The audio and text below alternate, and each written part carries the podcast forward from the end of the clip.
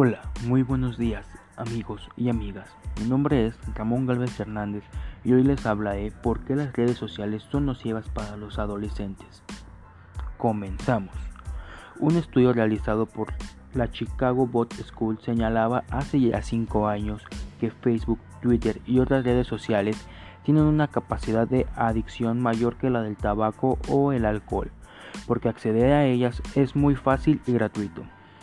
Lo cierto es que, a juicio de muchos expertos, el uso de las redes sociales pueden generar serias adicciones y consiguientes consecuencias, por ejemplo, ansiedad, depresión, irritabilidad, aislamiento, alejamiento de la vida real y de las relaciones familiares y pérdida del control, etc. El perfil mayoritario del adicto es el de un joven de entre 16 y 24 años de edad. Los adolescentes son los que tienen mayor riesgo de caer en la adicción según los expertos por tres motivos fundamentales. Motivo 1. Su tendencia a la impulsividad. Motivo 2. La necesidad de tener una influencia social y expansiva. Y finalmente, la necesidad de reafirmar la identidad de un grupo. Algunos síntomas de, de las dependencias a las redes sociales son nerviosismo cuando no se tiene acceso a Internet, sentirse inquieto si no se tiene el celular a la mano, usar las redes sociales en cualquier parte, no importa si estés manejando, y sentirse mal si no tienes like o visualizaciones. Un ejemplo de la vida real es que mis tíos se divorciaron hace tiempo y pues tenían dos hijos.